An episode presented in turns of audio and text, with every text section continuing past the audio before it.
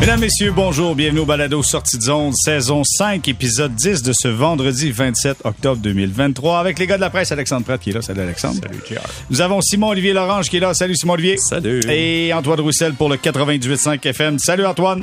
Salut les gars.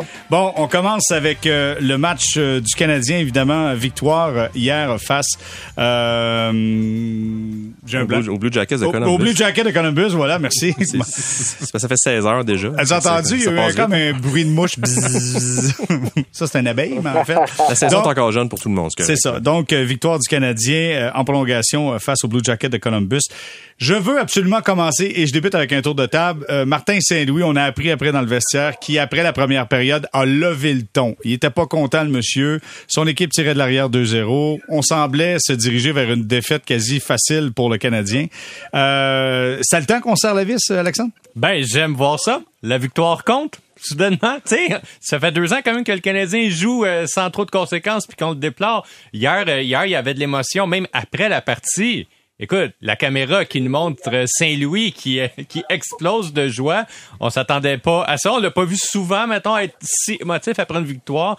Euh, clairement, ça lui tenait à cœur, cette victoire-là. Tu sais, surtout après les instants aussi en première période, là, tu sais, les mises en échec par en arrière, il y a sa ouais, brossée et tout. Alors, moi, de voir que le Canadien joue avec émotion, que Martin Saint-Louis fasse preuve d'émotion, puis que ce, ce club-là se mette à gagner et non pas à jouer pour... euh, ben, tu sais, pas pour perdre, là, mais, Mais genre pour ne pas temps, gagner. mettons. Ouais, ouais, ouais. tu sais, comme les deux dans la saison, juste pour développer. Euh, honnêtement, j'ai beaucoup aimé ce que j'ai vu hier. Honnêtement, j'ai trouvé que c'était un des plus beaux matchs euh, de la saison, puis même euh, des derniers mois. Mm. J'ai été très, très... euh, je suis très enthousiaste après ce que j'ai vu. OK. Il y a une chose, par contre, c'est que tu peux pas ne- tu peux pas gaspiller des munitions. Tu fais pas ça à chaque semaine. Là, Martin Saint-Louis, je jugé que c'était le temps. Ouais. Puis moi, j'ai, écoute, c'est Nick Suzuki qui a répondu euh, immédiatement, embarque en deuxième période, marque un but. Simon Olivier, euh, écoute, euh, Saint-Louis a fait la job, il a coaché en fait. Euh, c'est pas trop compliqué, il a coaché, coaché ses joueurs. Ben en fait ex- exactement. Puis il a vu une situation, puis il a, il a réagi. Puis je pense pas que Saint-Louis était nécessairement passif avant ça, mais euh, c'est un peu c'est un peu dur à cerner son niveau d'intervention dans la mesure où on n'est pas on n'est pas assis à côté de lui à chaque Ouais. entraînement, même si on les voit les entraînements, tu sais, on sait pas ce qu'il dit aux joueurs, les sessions vidéo, ce qui se passe dans le vestiaire, etc. Mais on on, on sent pas que c'est un coach hyper interventionniste auprès de auprès de ses joueurs. Et hier, comme il l'a lui-même expliqué après le match, ben, il a senti que le moment était venu, puis qu'il lui, ce que tu disais tantôt, c'est lui qui l'a expliqué de dire qu'il faut se garder les munitions, faut pas sortir ça. Et clairement, il a vu le, le timing. Et euh, effectivement, le timing était assez bon. Ça Sa a première période était, la première période était horrible contre des Blue Jackets de Columbus, qui était une équipe très prenable pour le Canadien. Je veux dire, ils ont de, de très bons joueurs, mais néanmoins. Lainé euh, était blessé. Exactement, Lainé blessé, mais sais, néanmoins, Gaudreau, Boone Jenner, etc. Je veux dire, c'est pas une équipe facile à affronter, mais c'est une équipe que le Canadien peut battre. Euh, et contre le, et en première période, ben, les Jackets étaient à peu près tout seuls sur la patinoire. Fait effectivement, ça a porté ses fruits et j'ai hâte de voir la suite parce que comme Alex l'a dit, euh, le ton change. C'est pas juste qu'on hausse le ton, mais le ton change entre ah ben on développe, on veut être, on veut être dur à jouer contre, on veut euh, tu sais se, se battre, etc. Et on a l'air fou. Alors, c'est, c'est, je pense, je, je, je pense qu'il faut retenir ce match-là puis ce moment-là pour voir ça va être quoi le, le, le- si on veut le, le guideline pour la suite. Puis est-ce que justement cette recette-là ou ce, ce, ce standard-là va être repris pour la suite ou si on va revenir un peu dans le discours de ouais, mais on a travaillé fort, etc., etc. Bon, les gars, je vous amène dans un vestiaire de la Ligue nationale de hockey parce qu'Antoine Roussel a été là. Antoine, quand un coach qui se fait un, un speech comme ça, est-ce que ça marche? Est-ce que les gars se regardent en tournant les yeux? Comment ça fonctionne? Ben, tu sais comment ça fonctionne. En fait, c'est le coach va parler des sujets. Tu sais que premièrement, tu sais comment tu as joué en première période, c'est officiel. Chaque joueur euh, s'évalue à chaque. Ben moi, je souvent à chaque présence, mais c'est sûr que quand tu le fais de euh, de manière plus reposée dans la chambre, tu es capable de dire si tu en as joué une bonne ou une pas bonne. Puis quand ça t'en joue une pas bonne, puis que c'est à l'image, puis c'est contagieux au sein de l'équipe, tu sais que ça va brasser. puis euh, un coach, ça passe par, pas par quatre chemins. Mais si le chapeau tu fais pas, euh, tu sais, je pense que tu peux garder la tête haute. Puis euh, tu sais, mais en termes d'équipe, c'est clair que tu sais, tu veux un ajustement assez rapide. Même chose des fois quand c'est euh, une défaite, euh, pas cr- crève-cœur, mais tu te fais donner une volée. Ben généralement t'as un, t'as une discussion avec le coach rapidement. Puis après ça, les joueurs, ben comment ça finit, c'est euh, puis vous le savez, là, vous voulez des- les journalistes veulent rentrer dans la chambre, puis des fois c'est plus long avant que la porte elle s'ouvre pour euh, pour les. Puis là c'est euh, c'est vide ton euh, ton euh, ton sac de linge, euh, nettoie tout, puis euh, repartent sur de bonnes bases pour la suite. Mais c'est évident, on parlait de cartouches puis de munitions tantôt. C'est sûr que ce, le coach qui arrive puis que c'est c'est comme ça à chaque fois. Ben le, le message il diminue, tu sais, c'est la même chanson à chaque fois, donc ça a moins d'impact. Je pense que c'est ça qu'il voulait dire Martin Saint-Louis. Puis, écoute, j'ai joué pour des coachs où euh, la, la gâchette était facile. J'en ai euh, joué pour des coachs où la gâchette était moins facile. Et ben c'est l'entre-deux qui est important parce que en tant que joueur, tu sais, il faut que tu gardes tes joueurs responsables de mhm. leurs actes sur place. Puis ça, c'est comme ça que tu bâtis une culture gagnante. Puis je sais, vous faisiez des, euh, des mentions de ce que les dirigeants disaient. Euh, on veut développer, euh, l'important c'est le développement. Mais dans la chambre de hockey, il euh, y a personne qui va entendre parler de développement. je pense que le monde est au courant du développement. Euh, tu sais, tu peux juste à penser à Slavkovski. Le monde sont bien au courant qu'il est là pour se développer, puis que lui, il a, son élastique est un peu plus grand que, que les autres. C'est sûr que à un moment donné, ça peut être un problème au, au, sein de ton équipe parce que si tu gardes tout le monde à, responsable puis que lui, ton élastique est vraiment plus long puis qu'il t'en donne pas plus, ben là, c'est là que tu vas avoir euh, de l'eau dans le gaz et pas à peu près vis-à-vis le coach, les joueurs. Puis c'est là que l'harmonie dans la chambre euh, vraiment explose. OK, Antoine, là, on doit savoir absolument. Ton meilleur speech, le coach qui a donné le meilleur speech, vous étiez embarqué sur la puis euh, vous aviez des ailes. Écoute, je, je, pas, moi, j'avais pas vraiment besoin de speech. Euh, je te dirais que les meilleurs speeches que j'ai eus, c'était pas dans le professionnel, c'était dans le junior avec euh, Richard Martel. Euh, puis ça, c'était des speeches parce que Richard, c'était pas nécessairement un tacticien. Richard, c'était un motivateur, puis pas à peu près. Puis il était capable de de donner notre, son meilleur. Puis pour euh, lui avoir jasé à des millions de reprises après ma carrière junior. Puis ben, il me disait tout le temps, Patrick Roy l'appelait pour lui dire mais je comme je sais pas comment tu fais ton équipe est toujours et puis on était vraiment moins bons que, les, euh, les remparts. les remparts à ce moment-là. Puis mais ils étaient pas capables d'accoter notre intensité. Mais je peux dire que quand on sortait de la chambre on était on était prêt à passer à travers un mur puis ça se voyait là. puis c'est pour ça que euh, le Saint Georges il était rempli il était plein à craquer pour ces moments-là parce que on avait, ben, c'est pas, on avait peur de rien, mais on a, on était prêt à, tout sur la glace. Puis ça, tu c'est, est-ce que tu es, euh, par exemple, euh, un exemple concret, il y avait, euh, il mettait l'alignement, tu sais, souvent on voit l'alignement sur le tableau, donc les quatre lignes, les six défenseurs, puis le gardien.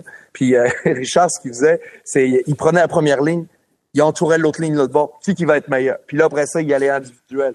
Est-ce que euh, Roussel, tu vas être meilleur que Marchessault à soir? Est-ce que Marchessault va te manger la laine sur le dos? Parce que le dernier match, c'était le même. C'est, vas-y de même. Puis c'est pas euh, de l'intimidation. Je dis ça, là. Mais c'est pas de l'intimidation. C'est, c'est se faire parler dans le Kodak. Tu sais, quand t'es rendu à, un niveau de, d'élite, c'est le genre de conversation que tu as aussi. Là. Faut, faut pas euh, se faire de cachette. C'est correct. Il y avait pas de, euh, ça dépassait pas les bornes. Puis, euh, mais c'était juste ben, trop craqué après. Tu voulais juste être meilleur parce que tu es compétitif. Mais est-ce que tu étais meilleur que Marchessault? C'est ça que je voudrais savoir, moi, ce. Euh. Ben, ça dépend dans quel aspect du jeu. pour marquer les buts, non. Mais pour d'autres aspects, euh, je donnais pas ma place. Mais tu sais, la comparaison, j'ai dit Marchessault, mais euh, pour moi, la comparaison, c'était peut-être un Danick Paquette qui était repêché troisième rang par les Trashers d'Atlanta. Puis la comparaison, c'était, elle se faisait là parce qu'on était des joueurs semblables ben c'est sûr que moi j'étais prêt à, à, lui sauter dans la face là, quand ça jouait. Parce que j'ai, tous mes boutons étaient appuyés, toutes les voyants, c'était go go go. Mais, mais, mais, Antoine, est-ce que c'est parce que tu étais plus jeune aussi, tu jouais junior. Est-ce que plus tu vieillis en fait, plus tu es insensible au discours d'un coach quand tu es un joueur? Non, mais t'en as vu d'autres, euh, peut-être. T'en as vu d'autres. Puis euh, c'est un bon point. Je pense que quand t'es plus jeune, peut-être euh, pas t'es plus intimidable, mais t'es plus influençable sur certaines choses. mais pas que ça a nécessairement été le cas dans le junior, mais c'est sûr que quand ça fait dix ans que tu joues dans la Ligue nationale, des coachs à certains niveaux, ben tu sais que tu sais que tu vas être là peut-être plus longtemps que le coach, si ça va trop de ce bord-là. Tu sais, il y a, y a il y a cet aspect-là que tu n'as pas nécessairement dans le junior. Puis euh, que dans la, dans la Ligue nationale, ben, quand tu as un gars qui, euh, qui a un contrat de 7 ans, qui vient de le signer, puis ça fait déjà 3 ans qu'il est dans le club, il y a bien des chances que le coach soit plus là à la fin de ton contrat et puis que tu en aies vu un, voire peut-être deux autres. Donc, euh, il y a, je pense qu'il y a beaucoup plus de communication qui se fait à ce niveau-là il y a une meilleure compréhension, tu sais, de peut-être aussi là, de pas une meilleure compréhension, mais il y a un meilleur dialogue peut-être. OK, là, je, juste bref survol, OK, parce que là, on est dans la chronique speech de coach. Là. Juste survol. Ligue nationale, rapidement, ton meilleur dans la Ligue nationale, c'était qui? Qu'est-ce qui, qu'est-ce qui vous a dit? Ça devait être Lindy Ruff avant un match de playoff, puis il devait pas avoir grand-chose à dire. Euh, Qu'est-ce qu'il nous a dit? Euh, écoute, je, c'est pas des, il y a rien qui m'a marqué vraiment en, en termes de speech. Tu sais, j'ai pas eu un speech à la Friday Night Light ou euh, Miracle euh, on Ice ou quelque chose comme ça. Ou l'an 50, c'est jamais arrivé qu'un coach dise il y en a qui pensent que je connais pas ça. Moi là, OK. non, mais j'avais plus, tu sais, il y a le, fameux speech d'Al Pacino dans euh, euh Even Sunday, là. Ben, ça. j'en ai pas eu ben, ben des coachs euh, qui ont fait des speeches de même, là, tu sais, euh, c'est... Il y, en a-tu qui en ont fait des mauvais? Des, des affaires où tu fais, oh mon Dieu Seigneur, qu'est-ce qu'il vient de dire, là? Ouais, probablement que Hitchcock, une coupe.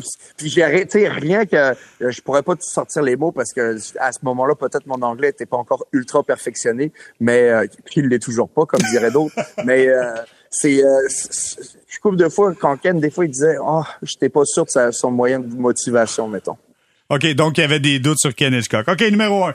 On va passer maintenant à, début de saison du Canadien de Montréal. C'est une fiche de 4-2-1 pour le Canadien de Montréal. À tour de rôle, tour de table rapide, là.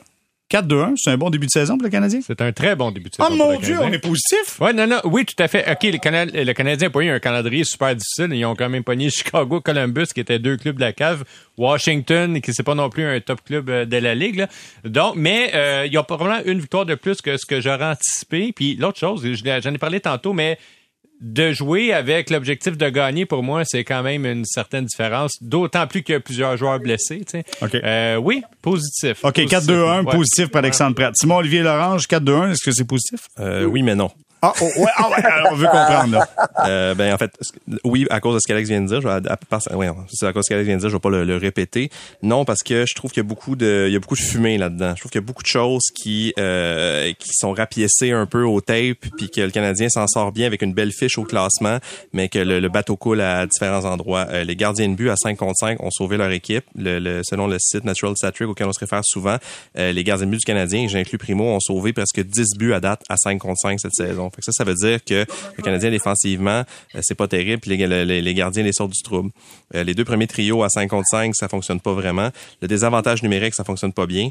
Le Canadien est l'équipe la plus punie de la ligue. Ça, ça, a bien fonctionné hier contre Columbus, en tout cas, en fin de match, pas prolongation. Oui, oui, ça, ça, oui, mais je veux dire, c'est qu'il y a il y a des éléments qui fonctionnent, comme on a dit, évidemment, l'avantage numérique, ça marche. La prolongation, évidemment, ça marche. À 6 contre 5, ils ont marqué quelques buts à date. Fait dans différentes situations particulières, effectivement, ça marche, mais dans ce qui est le, la majorité des minutes, c'est-à-dire les 45 à 50 minutes par match normalement qu'on joue à 5 contre 5, le Canadien est une équipe qui a été parfois déclassée. Et les victoires du Canadien, les quatre victoires, c'est des victoires par un but contre des équipes qui n'ont pas fait les séries l'an passé. Et les, moments où le Canadien était déclassé, c'est contre des équipes qui ont fait les séries. Les Devils et le Wild, qui sont quand même pas une puissance de la Ligue.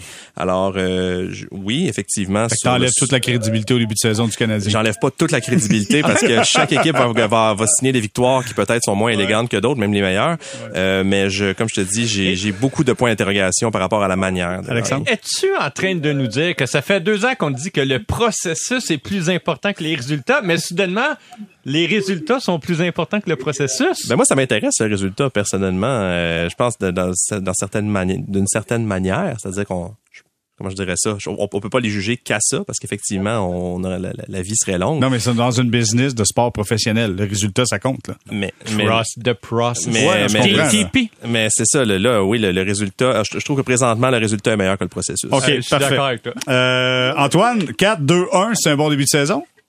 Ben, écoute, si tu regardes les statistiques, oui. Mais euh, effectivement, pour tous les points qui ont été énumérés un petit peu plus tôt. Puis ça ressemblait un petit peu à un speech de Ken Hitchcock hein, quand tu regardes, tu faisais l'analyse négative de qu'est-ce qui fonctionne pas. mais merci Antoine. Je, suis vraiment content que tu compares au pire speech que tu as entendu de ta vie. Ça, ça me fait du bien. Je, me sens bien. Mais, euh, tu sais, c'est le genre de c'est le genre de, de commentaire que tu avais. Ben ça, les gars, ça va pas, ça, ça va pas, ça va pas. Disons que le, le, on se tape dans les mains sais, il était, euh, il, était vraiment, euh, vraiment pas, euh, pas d'émotion vraiment à ce moment-là. Mais oui, pour moi, c'est positif. on, on, on essaie de s'améliorer, on s'en va dans la bonne direction. Mais oui, effectivement, euh, moi, je trouve que sur certains matchs, on a plié, on a plié, on n'a pas cassé. On a juste été probablement plus opportuniste sur certains matchs. Il aurait fallu qu'on euh, que les joueurs tombent sur un gardien ou des gardiens un petit peu plus chauds. Puis à ce moment-là, euh, mm. euh, le résultat est différent. Mais écoute, ils sont gagnés ces matchs-là, ils sont plus à, ils sont plus à faire. Donc euh, c'est positif, même au sein de la chambre, quant à ce, ce, ce sentiment-là que, euh, tu regardes où tu te dans le classement, ben, c'est encourageant. Tu sais, quand on entend euh, Amber Jacket parler de à l'interne, on veut faire le playoff, ben, tu sais, j'aime ça entendre ça, moi. J'aimerais, tu sais, j'aimerais pas ça entendre des jeunes qui disent, ah ben, nous autres, on est juste là pour, parce que c'est le fun de jouer au Centre Bell, puis les samedis soirs après les matchs, c'est le fun aussi, tu sais. Fait que, pour moi, c'est le genre de commentaire que j'aime, puis que ça s'en va dans la bonne direction. Donc, oui, pour moi, c'est positif. OK. 4-2-1, pour moi, je vais vous dire honnêtement, faut être content, mais je partage un peu euh, ce que Simon Olivier a dit. Euh, il y a un petit point d'interrogation. Je pense que tout ça va en fonction de la performance des gardiens de but. Puis on, en parlait euh, dans le dernier balado, vous étiez pas là, messieurs, mais on parlait du temps où le Canadien passe dans son territoire. On parle de 44% Fait que donc, ça, c'est parmi les pires de la Ligue. Tu as les Sharks de San Jose qui sont à 46 Donc, ça veut dire que si les gardiens font pas la job, c'est pas possible pour cette équipe-là de gagner des matchs. Faut les gardiens soient assez spectaculaires pour s'assurer d'avoir une possibilité de gagner. Mais Jérémy, le gardien fait partie de l'équipe. Oh, j'aime ça. C'est le fun. Il me semble qu'on a parlé de ça une couple d'années avec Carey Price, je pense. Euh, je veux parler des unités spéciales. C'est quoi? Quatre matchs de suite avec un but en avantage numérique. Euh, Simon Olivier t'avait dit qu'il manquait de talent sur l'avantage numérique. Boum, je te le remets dans le visage. Finalement, ça marche. Ben, j'ai pas dit qu'ils marqueraient zéro but dans leur vie. Pas, c'est, pas, c'est, pas une déclaration que j'ai faite. Euh, mais ça marche mieux, honnêtement. Il y a plus ben de cohérence. Certainement, ça marche mieux. Ça marche. Il y a plus de cohérence et je vois aussi plus de diversité. Euh, on a vu beaucoup, beaucoup, beaucoup, et encore au cours des derniers matchs, la tentative de passe vers Cole Caulfield dans ce qu'on pourrait appeler son bureau, le peut-être un peu plus proche du but que Kovechkin, mais dans, dans ce coin-là, à la droite du gardien, et ça marchait pas. Mm. Et euh, au moins deux fois au cours de la dernière semaine, on a inversé Caulfield et Suzuki, et c'est dans ce positionnement-là hier qui a été marqué, je crois, le premier but, celui de Matheson. Aussi, euh, Matheson, j'ai trouvé, a joué euh, dans le match de contre Columbus, en tout cas avec beaucoup euh, de calme et de beaucoup de, de, Bouge bien Il, il, était très, il, paraissait beaucoup mieux qu'au match précédent contre les Devils où c'était assez fastidieux son affaire. Euh, sur son but, il a vraiment été très patient, a attendu d'avoir son un bon angle de tir. Mm pas, a pas essayé de, de défoncer le filet. Là, un bon tir poignet bien placé et ça, et ça, ça, a payé. Fait, comme tu l'as dit, il y a de la cohérence qui s'installe. Il y a aussi quatre matchs de plus de jouer que la dernière fois qu'on en a parlé. Je sais pas à quel point on, je pense pas qu'il y ait d'autres balados. On s'est penché et encore euh, épanché là-dessus. Mais euh, effectivement, il y a eu une évolution. Après ça, est-ce qu'elle va tenir? On verra. Mais pour l'heure, ça va beaucoup mieux. Euh, Alexandre, je vais revenir à toi juste dans quelques instants. Mais juste avant, je veux savoir, Antoine, il y a Martin Saint-Louis qui a dit tout récemment, là, en passé, on l'a pas travaillé, l'avantage numérique. Là, on commence à, à, se pencher un peu, à tabler sur trouver des solutions pour l'avantage numérique. Est-ce que tu penses que c'est ce qu'on voit présentement, le résultat d'une concentration supplémentaire sur l'avantage numérique? Ben, c'est sûr que quand tu veux régler des problèmes, puis que tu te concentres sur ces problèmes-là, puis je trouve que euh, Martin Saint-Louis, tu l'a vraiment bien expliqué. Euh, des fois, ben, tu peux pas tout travailler d'un coup, là, malheureusement. Tu y vas par euh, ordre d'importance et de priorité. Puis l'année passée, c'est leur façon de jouer qui était importante. Puis, euh, écoute, ils ont remédié à, ou ils essaient encore de remédier à ça, mais ils trouvent que éventuellement le power play ben c'est ça qui t'aide à gagner des matchs, puis c'est ça qui donne une bonne atmosphère aussi dans la chambre au final.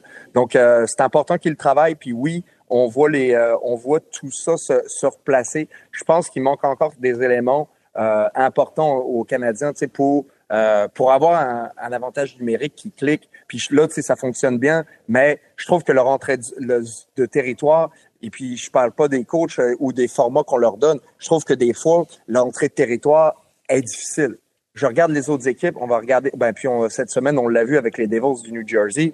Quand Jack Hughes, il rentre en territoire, il perd pas la rondelle. Oui, mais Antoine, ça vient à ce que Simon Olivier parlait, c'est du talent aussi. Le talent est différent peut-être. Ben, c'est exactement ça que je disais. on est, il nous manque du personnel un petit peu parce que euh, quand tu es en avantage numérique, les meilleures équipes de la ligue elles rentrent en possession. Puis ça, c'est tellement important parce que moi, j'ai joué en désavantage numérique quasiment toute ma carrière. Puis quand le ton objectif, c'est qu'il rentre pas en possession. Parce que là, après ça, c'est 50-50. C'est celui qui veut gagner le plus sa bagarre, puis celui qui veut plus le puck. Puis euh, c'est juste une question de vouloir après. Mais quand tu rentres en possession, c'est juste une question peut-être d'intelligence, puis de, euh, de comment tu es positionné, d'anticipation. Puis ça, c'est euh, c'est euh, c'est dur à acquérir malheureusement ça se développe j'en suis convaincu Mm. mais euh, c'est c'est Tu penses que ça se développe, Antoine, le, le, le poise, cette, cette, euh, cette Ouais. sagesse avec la rondelle, ça se développe, ça?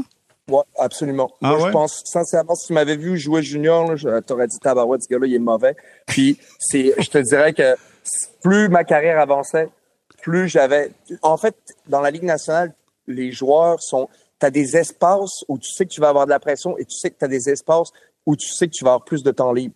Donc, tu sais, si tu reconnais ces espaces-là, ben là, tu sais que t'as moins de panique. Euh, tu sais quel genre de jeu. C'est souvent de l'automatisme. hein. Un match, ça se ressemble beaucoup d'un match à l'autre. Puis euh, des situations se recréent souvent. Euh, donc, tu es capable de, euh, de, de recréer certaines situations, puis de, ben, préparer mentalement, de pratiquer dans l'entraînement. Puis tu joues aussi avec des meilleurs joueurs. là. Donc, euh, euh, ils sont, si tu regardes un joueur droit dans les yeux, ben là, lui, il va te respecter parce que va le savoir que tu es en position de faire une passe. Fait que à ce moment-là, il y a des chances d'être battu parce qu'à ce niveau-là, les passes sont assez bonnes. Si tu descends de niveau, ben à ce moment-là, même si le gars te regarde, ben tu peux le, tu peux le, lui mettre de la pression parce que euh, l'exécution sera peut-être pas au rendez-vous Ouais. parce que c'est le, le niveau est un petit peu plus faible. Donc ça, c'est plus ça avance, plus tu es capable de développer ça, selon moi. Je te dis pas que je t'ai rendu Wayne Gretzky à la fin, là, mais Oh euh, je te dis que non, à vrai dire, j'ai pas besoin de vous le dire, mais, euh, euh, mais je me sentais de euh, meilleur en meilleur, puis euh, c'est T'étais en plus confiance. T'étais plus en confiance avec la rondelle. Simon Olivier, tu voulais ajouter quelque chose? Ben ça, ça, re- ça rejoint un peu ce qu'en en fait ça, ça fait écho à ce qu'Antoine dit. Malgré les succès des derniers matchs, j'ai encore des réserves par rapport à la présence de Josh Anderson sur Ah le premier avantage numérique. C'est le joueur qui a été désigné pour remplacer Kirby Doc. Et je comprends pas. Je comprends pas l'expérience qu'on veut qu'on qui se poursuit avec Anderson, alors que un de mes buts euh, préférés du Canadien cette saison a été marqué contre les Sabres de Buffalo par Tanner Pearson. L'échange en fin Avec de deuxième- Gallagher. Ah ouais, avec Gallagher et c'était Newhook. Je pense qu'il a fait la passe à Gallagher. Souvenez-vous, en 2001, quand le Canadien jouait aux deux semaines contre les Canucks de Vancouver, les Canucks de Vancouver marquaient ce but-là tout le temps contre le Canadien. En toujours 2021, Beau-. En 2021, la saison écourtée de par la COVID. Euh, c'était toujours Beau Harvat planté de- entre les deux cercles de mise au jeu qui punissait le Canadien fois après fois après fois. C'est un jeu qui était répété. C'est un jeu qui prend des joueurs, ça prend joueurs justement intelligents, qui se positionnent bien, qui, qui lisent bien la situation, qui se placent bien. Un gars comme Pearson et qu'on voyait vraiment comme un joueur de soutien et qui, c'est un peu le, le rôle qu'il a finalement. euh, je pense apporterait plus justement de cette vision-là, de cette expérience-là sur une première vague d'avantages numériques que Josh Anderson qui est qui est un tireur qui rate la cible, qui est pas un joueur qui se positionne très bien, qui est pas, qui est pas une bonne cible qui pour- contrôle pas très bien la rondelle, la rondelle, non plus, qui- parce qu'il me fait penser à moi des fois, tu sais, on appelle ça couper de la salade sur la glace, les tac tic tac tic tac, il coupe un petit peu de salade à l'occasion, tu sais. c'est je, je peine à comprendre son apport sur cet avantage numérique là et je pense que le Canadien pourrait être encore meilleur sur sa première vague avec un joueur plus polyvalent que lui. OK, Alexandre, je veux savoir avantages et désavantages numériques. Es-tu surpris de voir que on est prêt à se mettre le sourire quasiment devant le visage, devant devant la Ben. rondelle pour euh, pour stopper les lancers? Ben, je vais revenir avant sur l'avantage. Moi, moi, j'aime la présence de Monahan devant le filet. Il y a un ouais. très beau but, là, tu sais. Ouais, ben on voit aussi que, on dirait que le, Ça on- donne une option à Caulfield Ben voilà, parce que Caulfield peut prendre les lancers, mais il peut prendre une passe de Hier, la aussi. passe hier qui était vraiment très belle. Puis j'ai l'impression que depuis trois matchs, on tente des nouvelles lignes de tir. Ouais. Avant, là, honnêtement, c'était... C'était Caulfield. c'était Caulfield, ça, c'est l'avantage numérique. Là. Puis, mais, mais là, on, on essaye un petit peu plus de choses. J'ai, j'ai trouvé aussi Matheson un petit peu plus créatif aussi à la ligne bleue et tout. Euh, Donc, les nouvelles lignes de tir, euh, ça, ça m'enthousiasme. Ben, pour, les- pour les tirs bloqués. Euh, grand débat. Euh, moi, moi, je suis pas un grand fan des tirs bloqués, puis je comprends très très bien pourquoi euh, on le fait. Là. Juste parce qu'à un moment donné, tu veux pas euh, que ton gardien reçoive 55 tirs par match. Mais tu sais, euh, il y a aussi un gros, une grosse corrélation entre le nombre de tirs bloqués et le nombre de blessures dans une équipe. On l'a vu l'année dernière là, dans les, équipes qui ont manqué le plus de matchs à cause de blessures. Le Philadelphie, Columbus, Canadien, les trois étaient parmi les clubs qui bloquaient le plus de tirs. C'est la conséquence quand tu es souvent puni. tu sais. Puis on le voit, le Canadien, il y a des blessures qui sont liées directement. va, ça va, c'est ça. des- Puis quand sous, des souvent puni, puis quand t'as pas souvent la rondelle. C'est ça, exactement. Tu sais, donc euh, l'année dernière, là, ah, on voulait donc voir les jeunes jouer souvent, mais tu sais, souvent, ben, on avait justement pas la rondelle, puis les gars ils bloquaient plein de tirs. Fait que c'est une des conséquences très plates d'avoir une équipe jeune puis d'être en reconstruction. C'est t'en manges des pucks, puis t'en as des joueurs blessés, puis tu ramènes d'autres réservistes qui sont moins bons. Tu sais, donc, euh, mais je comprends pourquoi on le fait, bien sûr. Là, je veux dire, il faut que t'empêches des tirs d'arriver, mais de perdre un gars comme savoir euh, comme à la deuxième semaine de l'année, euh, pour plusieurs semaines sur un tir bloqué, c'est pas une situation qui est nécessairement heureuse non plus, mais c'est plate, mais ça, c'est aussi ça, un club en construction. Exact. Quand tu contrôles la rondelle, habituellement, tu bloques pas de lancer. T'en bloques moins. T'en bloques beaucoup moins, euh, clairement. Euh, Antoine, t'as compris le principe de Josh Anderson qui coupe la salade sur la glace? Est-ce que t'as as vu l'image? Euh, oui, j'ai vu l'image. Je l'ai déjà même vécu. Euh, mais oh! c'est c'est sûr que moi aussi, je trouve que Tanner Pearson a, plus à offrir à ce niveau-là. Euh, je trouve que on, ben, on parlait d'entrée de territoire tantôt en avantage numérique. Pour moi, ben, tu sais, Josh Anderson, quand il rentre avec la rondelle, c'est problématique parce que généralement, soit euh, le, la rondelle va se faire euh, euh rimer ou sinon ça va être ça va être ça va être à, aller récupérer la rondelle. Tu sais, je, je regarde le but de hier en avantage euh, numérique euh, que Columbus a scoré, l'entrée de territoire, le, euh, le, je me je vais, le Russe qui est rentré en territoire et puis qui a, qui a, qui a fait un beau délai. Pour moi, hier, ces jeunes-là de Columbus, ils avaient le talent parce que ils étaient dans un mouchoir de poche, puis ils ont été capables d'entrer en territoire en contrôle. Puis Roslovic a fait une passe vraiment parfaite, puis le but et la cage était béante, a été ouverte. Donc, euh, ça, c'est parce que tu rentres en, en contrôle, tu es capable de créer tout de suite. Et euh, chose que ben je pense pas que Josh Anderson est capable de faire. OK, on va parler maintenant du euh, prochain adversaire euh, du Canadien de Montréal, les Jets de Winnipeg, sur une séquence de trois victoires. Ils sont très heureux d'aller jouer sur la route. Au moins, il y aura du monde dans l'aréna. Euh, oh, oh c'est méchant, ça. Oh juste mentionner que 332 matchs de suite à guichet fermé. Et là, on est à 13 000, 10 000. Ça descend, ça descend, ça descend. C'est assez difficile pour les Jets de Winnipeg.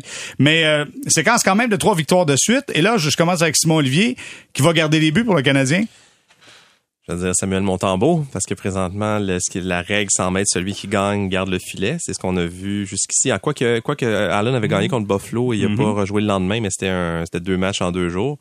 Euh, je vais dire Montembeau, mais je suis rendu là pile ou face. Pile ou face. OK, Alexandre, qui, qui garde les buts? Non, moi, je vais avec Jake Allen, je pense. Jake Allen. Euh, les deux gardiens ont le même pourcentage d'arrêt en carrière contre les Jets, 882. Fait que, tu sais, il y a pas, il y en a pas un qui a la main chaude, là, par rapport à l'autre là-dessus. Ça dit-tu main chaude, je me ramasse dans un bêtisier, là? Euh, j'ai aucune, euh, j'ai aucune idée, mais c'était beau. OK, bon, ça se dit OK, donc, euh, je pense que ça va être euh, Allen parce que dans un système de rotation à trois, à un moment donné, puis surtout qu'on vient de faire garder les trois, là, on a donné un départ à chacun des trois, euh, tu peux pas être trop longtemps non plus à l'écart. Tu sais, être à l'écart du jeu pendant dix jours, ça fait comme pas de sens. moi, je pense qu'ils vont y aller calme. OK. Je veux savoir, Antoine, quand t'as un gars comme Jake Allen, qui est supposé être ton gardien numéro un, vétéran dans la Ligue nationale de hockey, gagné la Coupe Stanley avec les Blues de Saint-Louis, puis t'es sa galerie de presse parce que t'as une rotation à trois parce qu'on va faire garder les buts à Kaden Primo. Comment tu penses qu'il prend ça, Jake Allen? Ben, écoute, si c'est un compétitionneur, euh, un, un, un, compétiteur, un compétiteur maudit, c'est très mal sorti. Mais euh, oui, pour moi, euh, c'est sûr que il comprend la situation, mais c'est pas une situation idéale. Puis c'est, moi, je pense sincèrement le début de match hier. Euh, puis c'est un petit peu ça, tu sais, il y a des buts qui, le c'est rentré pas facilement, c'était pas des excellents buts non plus là. Fait que moi j'ai l'impression que ça ça rouille ton gardien. J'ai l'impression que tu sais, il est trop à l'écart du jeu, il est à l'écart du groupe. Euh, c'est pas idéal. vous allez me dire, ah oui, mais les gardiens ils ont été exceptionnels. Oui, mais hier, je trouve que ça, aurait pu avoir une incidence sur le match. Ils se sont relevés, ils ont bien performé, mais moi, c'est ça, je me suis dit au début de match, je me ouf, est-ce que c'est ça qu'on assiste en ce moment, euh, une situation à trois gardiens? Mais en même temps, on le sait que Jake Allen, lui, quand il est reposé, il est meilleur. Fait que pour lui, c'est peut-être bénéfique s'il ne serait pas capable de jouer 60 euh, matchs dans une année, Jake Allen. Impossible. Et ils l'ont essayé à Saint-Louis, ça n'a pas fait. C'est un excellent deuxième gardien, mais c'est pas un, premier gardien euh, qui euh, qui qui, qui, ben, qui a besoin de ce volume-là ou qui est capable de, euh, d'affronter ce genre de volume-là. Bon, ben Antoine, durant que tu as dit que Jake Allen est meilleur quand il joue pas, Simon-Olivier Laurent, j'avais les, les sourcils en accent circonflexe. T'es pas d'accord avec ça, Simon-Olivier? Euh, non, je suis parfaitement d'accord. Je pense qu'encore une fois, mon, mon visage a trahi ce que mon cerveau pensait OK. pas. non, non, euh, en fait, je trouve que c'est une bonne observation. J'avais pas pensé à ça. Et euh, faut pas oublier Jake Allen. Quand le Canadien l'a acquis à l'été 2020, c'était pour garder les, les, les buts 25 à 30 fois par année. On voulait réduire le volume de matchs de Carey Price, mais le faire passer peut-être de 60-65 à euh, une cinquantaine de matchs. Donc, c'est, ça devrait pas arriver comme une surprise que Jake Allen est meilleur dans un volume plus limité. Après ça, euh, évidemment, il y a eu les circonstances qui l'ont propulsé au rang de, numéro un, plus ou moins malgré lui, même s'il était content d'avoir ce rôle-là. Donc, euh, moi, comme je disais, je trouve que c'est une bonne observation qu'Antoine apporte et je pense que justement, c'est pas une surprise, ça peut juste être bénéfique si euh, si si Allen tire, si on, tire le meilleur d'Allen dans un rôle plus limité, ben je pense qu'il faudrait peut-être prendre la balle au bon et continuer comme ça. On va s'arrêter quelques instants pour auto. On va parler de ce qui s'est passé avec Shane Pinto, joueur autonome avec restriction des sénateurs d'Ottawa, qui a été suspendu pour 41 matchs, enfreint euh, le règlement de la Ligue, euh, voulant, euh, en rapport avec le pari sportif. Drôle de situation. C'est une première fois euh, chez dans la Ligue nationale de hockey. Donc, une situation qu'on va débattre au retour. Restez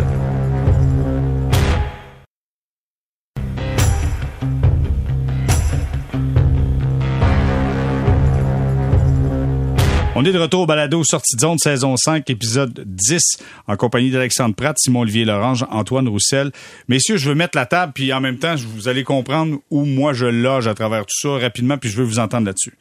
Euh, suspension de 41 matchs de Shane Pinto qui n'était pas sous contrat avec les sénateurs d'Ottawa, mais il faut comprendre quand tu es joueur autonome avec restriction, tes droits appartiennent à l'organisation. Donc, c'est pour ça qu'il est toujours avec l'organisation euh, des sénateurs d'Ottawa. On dit, euh, pour avoir enfreint la politique sur le pari sportif, la Ligue nationale a été très, très mince dans son explication en disant il n'a pas parié sur des matchs de la Ligue nationale de hockey. Si on écoute Pierre Lebrun, on comprend, euh, on comprend qu'il y a une troisième personne, en fait, une autre personne impliquée là-dedans. Donc, on pourrait comprendre c'est quelqu'un dans son cercle assez proche. Peut-être qu'il prenait les paris pour lui ou que lui donnait de l'information. Mais tout ça pour dire, c'est qu'il est suspendu pour 41 matchs. Ça vient avec euh, l'entrée de la Ligue nationale à Las Vegas.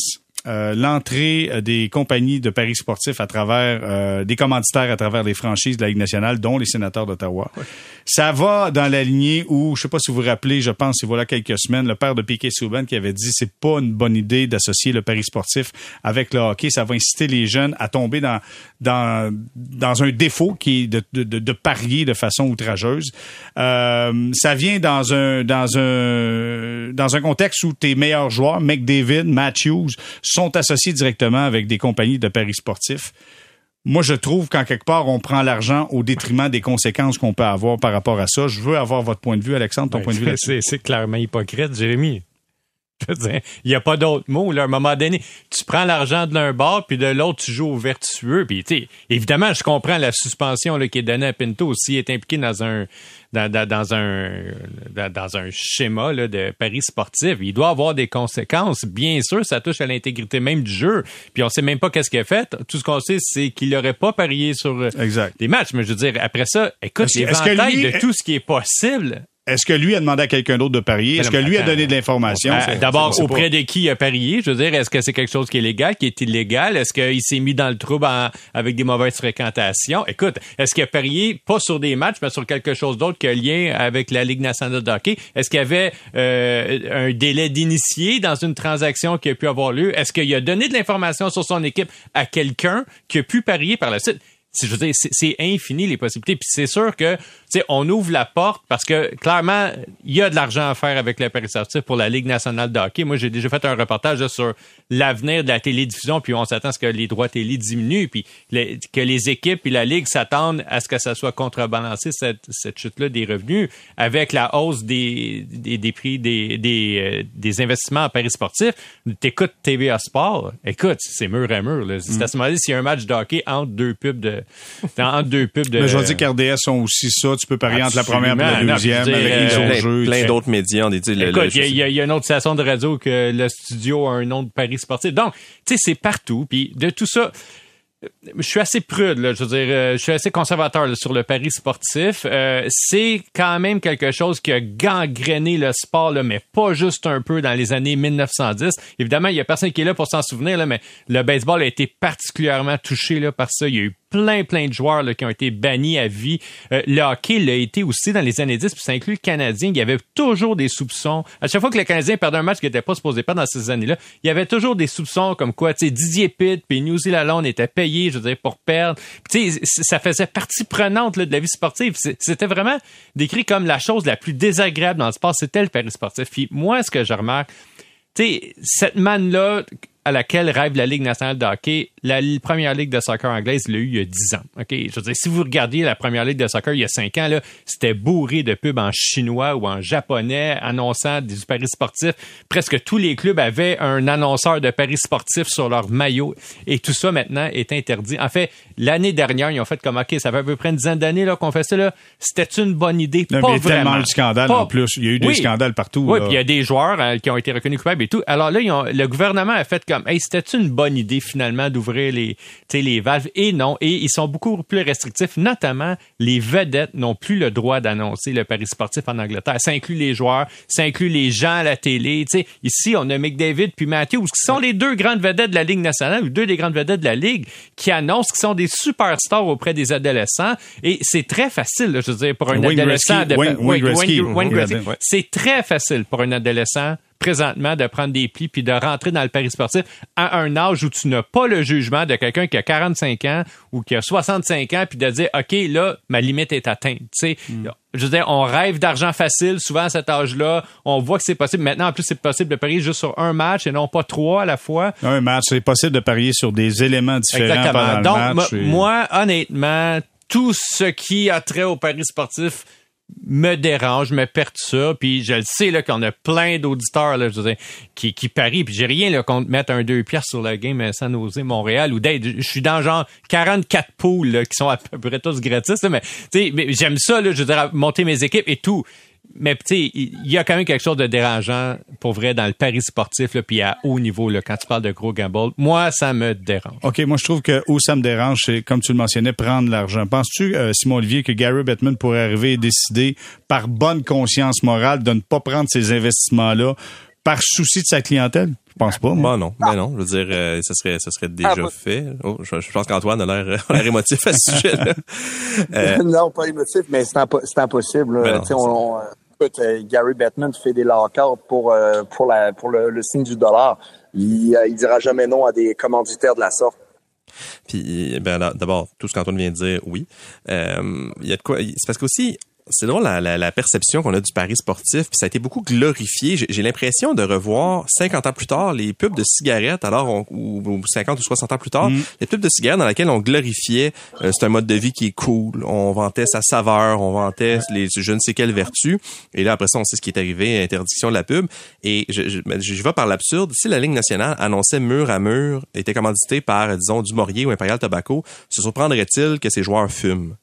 Et c'est un peu là que j'en suis dans ma réflexion. Le, le jeu, le, pari en ligne et le, le pari en général, c'est évidemment légal, mais euh, à plusieurs égards, c'est des problèmes de santé publique. Le jeu compulsif, c'est une compulsion comme l'alcoolisme, comme la, la, la toxicomanie, etc. Les, les effets sont comme pour les autres compulsions peuvent être d- différents selon les personnes, mais ça peut créer des, ça peut causer des problèmes. Alors Des que- dépendances, des dépendances, oui, tout à fait. là. Et c'est il y, a- des coûts liés à ça pour les pour les gouvernements, alors que présentement pour la Ligue nationale, c'est un ce sont des partenaires d'affaires qui sont mais tu sais aimés d'un amour inconditionnel et les équipes ont des partenariats, la Ligue a des partenariats et je sais pas où ils s'en vont avec ça, mais ce qui, ce qui est sûr, c'est qu'il n'y a pas de signe d'un ralentissement et devoir donner 41 matchs de suspension, il faut que la peine soit sévère. Mais ça a déjà été soulevé hier excusez-moi, il y a quelque chose de, de complètement euh, ironique à voir 41 matchs de suspension pour une pratique que la Ligue met de l'avant, même si c'est pas qu'elle met pas de l'avant auprès de ses joueurs, alors que des gestes d'une grande violence sont pas euh, sont peu ou pas punis. Donc c'est beaucoup de messages contradictoires. Mais, mais en me même temps, on sait pas c'est quoi. Sérieusement, s'il a donné une information, mettons, mettons que c'est ça. J'en ai aucune idée c'est quoi, parce qu'on nous le dit pas. C'est un processus qui est confidentiel, mais je pense que si ça avait été vraiment important, s'il avait parié sur un match, il aurait été suspendu à vie. Ça, il n'y aurait même pas eu de, de- d'appel. Mais, La clause Pete Rose. ouais, mais à 41 matchs, là, faut quand même que tu aies fait quelque chose de significatif. Tu t'as pas parié sur une game de la NFL, J'écoutais Pierre ça, Lebrun il parlait de, de faux comptes, possibilité d'avoir des faux comptes là-dedans. Est-ce qu'il y avait des prête-noms? Euh, tu sais, donc, ça devient une situation peu problématique. Non, mais Jérémy, nous-mêmes, mettons, dans la Et c'était avec un partenaire, je pense que c'était avec Hey. un partenaire de la Ligue nationale. Ben- c'est le partenaire de la Ligue nationale qui aurait un peu vu Hey. euh, qu'est-ce qui se passait. Non, mais là. pense juste, là, mettons, à l'éventail de ce qui pourrait se produire, là, puis après, je vais laisser parler Antoine, mais c'est vraiment un sujet qui vient me chercher, OK? Mais, mais tu sais, il y a des journalistes partout, là, en Amérique, là, je veux dire, qui font de la pub pour du pari sportif, là. Puis quand t'es journaliste, tu peux en avoir de l'information privilégiée sur une équipe que tu publies pas nécessairement. Tu idée combien ça vaut, ça? As-tu idée combien ça vaut pour la compagnie qui fait les paris puis les cotes? Ah, clairement. Clairement. c'est- c'est- c'est- tout ça est extrêmement malsain. OK, t'as raison. Antoine, je veux t'entendre, puis euh, j'ai j'ai une vraie question, Antoine. Pas juste de... Je veux entendre ton commentaire sur Gary Bettman. J'ai une vraie question, nomme pas de nom, mais... Écoute, nous ici, peut-être à part Simon Olivier qui est tout jeune, mais nous ici, on est des vieux schnocks et, et, et toi, tu étais dans la Ligue nationale il y a pas longtemps. Est-ce que ça, ça existait, le gambling sur les, les matchs de NFL? Je suis convaincu que oui. Euh, baseball majeur, je suis convaincu que oui. C'est quelque chose qui devait rouler? Ben oui, ben oui, ben oui, ben oui. Écoute, mais le- faut pas oublier qu'avant chaque saison, tu as des rencontres avec la, la Ligue nationale, euh, tu as des rencontres avec la NHLPA aussi. Euh, tu sais, tu as de l'éducation quand même. Tu t'es pas euh, laissé à toi, euh, puis on donne euh, euh, le livre des règlements de la Ligue nationale, la CBA, puis euh, lis ça, puis organise-toi. Euh, tout est épl- c'est épluché, on te fait une synthèse, puis on te l'explique. Euh, puis le, c'est un, un gros non, non, non, touche pas à un pari sur le hockey. Ça, je pense que tout le monde est au courant. Euh, donc, c'est sûr, ça m'a un peu surpris. Ça m'a, tu sais, vraiment, ça m'a pris par surprise ce, ce genre d'événement-là parce que c'est, c'est pas le genre de choses à quoi tu t'attends. Écoute, un joueur se dope, il fait 20 matchs. Puis là, tu paries, c'est 41 matchs. C'est quand même impressionnant. Là. C'est une grosse, tu sais, c'est encore une autre échelle. Puis pour moi, c'est se, se doper, c'était encore, euh, c'est, c'est quasiment pire. là. Donc, euh, c'est, euh, c'est, c'est ambigu. Puis quand tu analyses un petit peu la situation, ben oui, il y a des joueurs qui, euh, euh, qui parient sur du football. Il y en a qui parient des gros montants. Je, écoute, des fois, j'ai été vraiment impressionné euh, par des coéquipiers qui, ben, euh, écoute, ils racontaient leurs bons coups. Mais quand euh, tu racontes tes bons coups, ben c'est peut-être 10, 10% de, ce qui se passe, puis le reste, c'est le, c'est le reste de l'iceberg. Ils parlent pas quand ça va moins bien. Il y a personne qui va se vanter qui a perdu une coupe de mille sur un, match. Tu sais, un gars comme Phil Kessel, par exemple, s'il parie euh, euh, 1000, 2, 3000 sur un match, écoute, dans sa carrière, il en a fait suffisamment. C'est pas grave. J'ai des images de Michael Jordan, la même chose. Mais c'est problématique quand tu as des jeunes joueurs euh, qui veulent euh, se la jouer un peu à la file, mais qu'ils suivent ce, rythme de vie-là. Ben, j'en ai vu des fois des. euh, puis je prends Phil en exemple, mais dans d'autres- équipes aussi, ben c'était. euh, ça peut être un jeu qui est, qui est vraiment dangereux. Puis ça arrive à des jeunes adultes, alors j'imagine pas qu'est-ce que ça peut faire à des jeunes adolescents aussi, et même des adolescents tout court. Euh, fait que ça envoie des vraiment des, euh, des, des signaux qui sont un petit peu ambigus, qui sont pas euh, nécessairement bons. Moi, j'abonde complètement dans le point que euh, les ne devraient pas, les joueurs ne devraient pas pouvoir représenter ces compagnies-là. Euh, c'est beau. Les, les, les joueurs comme Connor McDavid, ils ont trop un pouvoir, euh, une emprise sur des jeunes. Puis euh, regardez juste Connor Bedard. Le Connor Bedard, euh, tout le monde a son chandail partout. Le New York Times dernièrement pu- publiait un article qui disait que tellement c'est rendu partout son chandail, ça a réalimenté le, le, sujet sur le logo tellement c'était, il y en avait des, il en parlait, c'était prépondérant. Fait que ces jeunes-là, ils ont ils ont une emprise sur le sur le la, game en général. Donc c'est c'est à. Mais pour revenir à Pinto, puis pour moi là, ce qui est un petit peu euh, ben, pas ambigu, mais à tel point ça a dû être dangereux. Écoute, lui c'est c'est pas parce qu'il y a gamblé et puis la Ligue nationale l'ont dit, tu sais, pas à cause de ses paris, parce que lui c'est puis c'est la Ligue euh, la NHLPA suite à un appel que j'ai fait hier qui me l'a dit. Parce que là j'avais des questions sur qu'est-ce moi quand je jouais si je voyais ça c'était tu correct?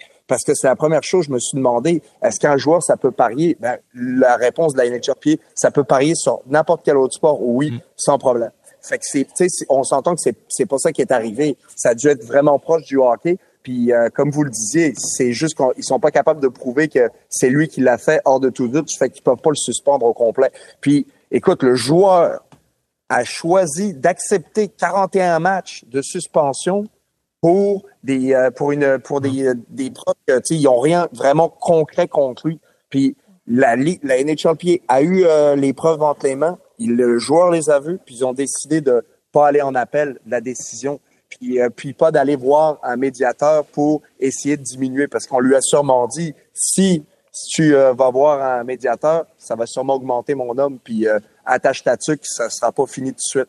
Puis c'est pour ça qu'il a accepté, il a fait sa lettre d'excuse, puis on passe déjà à autre chose à Ottawa. Puis c'est une bonne chose pour lui, une bonne chose pour l'équipe, mais évidemment que euh, c'était pas une bonne journée pour pour la Ligue nationale, l'organisation puis le joueur hier parce que c'est vraiment pas le genre de, euh, de message que tu vas envoyer, surtout que dernièrement, il y a quand même quelques nouvelles qui sont négatives.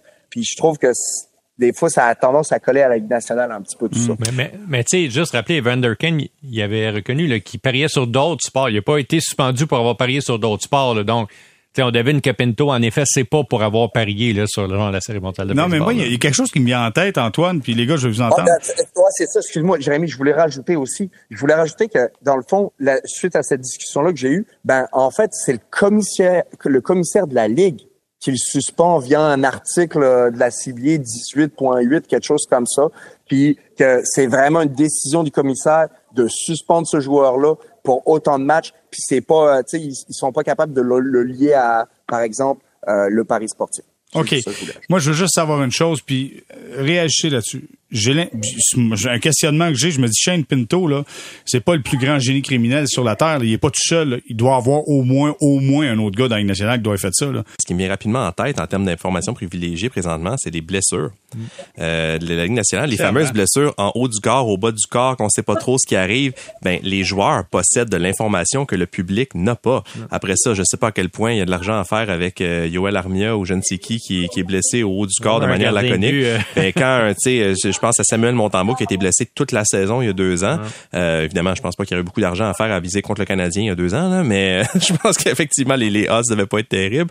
Mais tout ça pour dire euh, de l'information privilégiée, il y en a dans la ligue qui est qui est extrêmement opaque par rapport à la gestion de ses blessures et de l'information sur les équipes, ce qui est en contradiction complète avec ces partenariats tellement serrés avec l'industrie des, des, du pari sportif. Les, les problèmes ils sont nombreux. Là. Ouais, puis mais je veux juste insister sur une chose, le Pinto là, puis on ne sait pas qu'est-ce qu'elle fait. Ils l'ont pas dévoilé qu'est-ce qu'elle fait. Là, on parle, de, de délit On sait juste 41 mais on, ne sait pas c'est quoi, mais 41 matchs, dites-vous, puis que c'est pas contesté, là.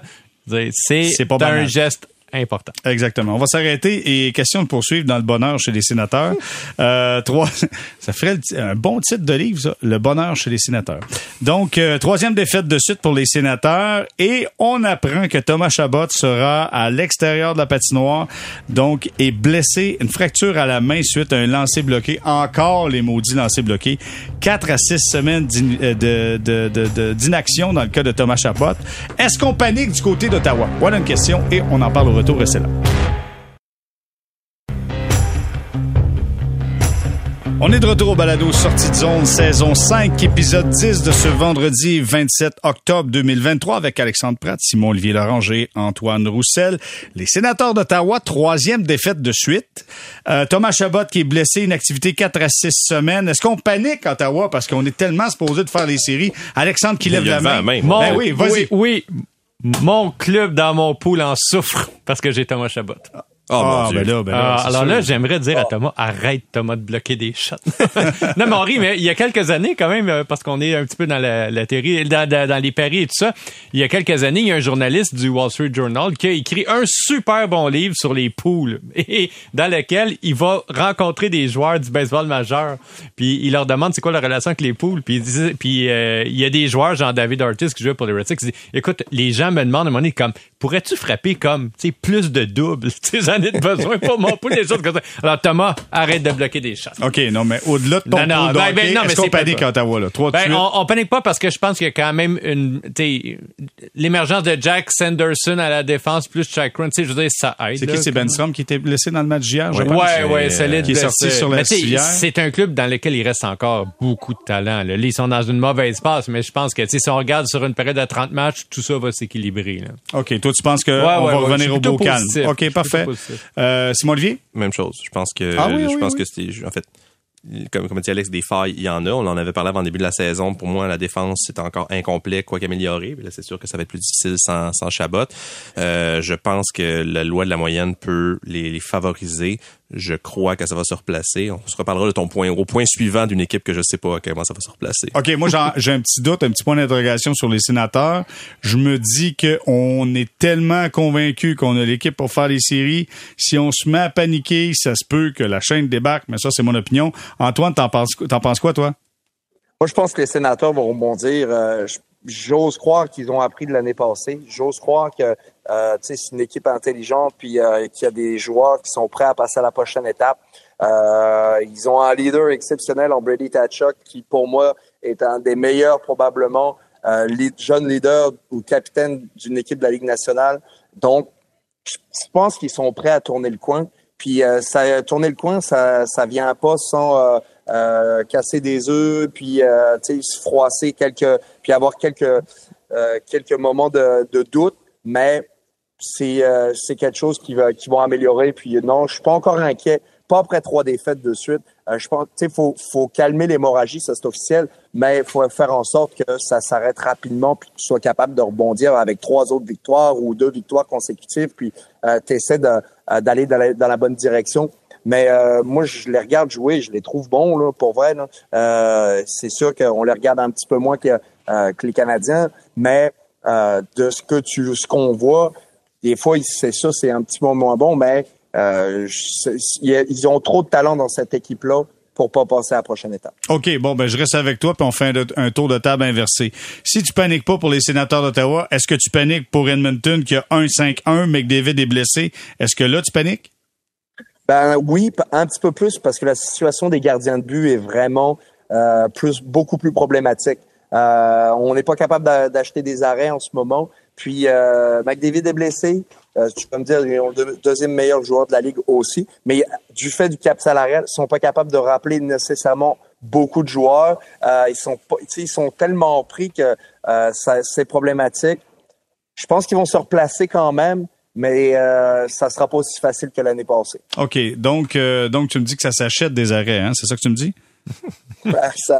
Je viens de recevoir un texto, Kaden Primo. Il paraît qu'il en veut une douzaine. Ceci étant dit. Oh! Simon Olivier, de ton côté, est-ce que tu paniques pour Edmonton?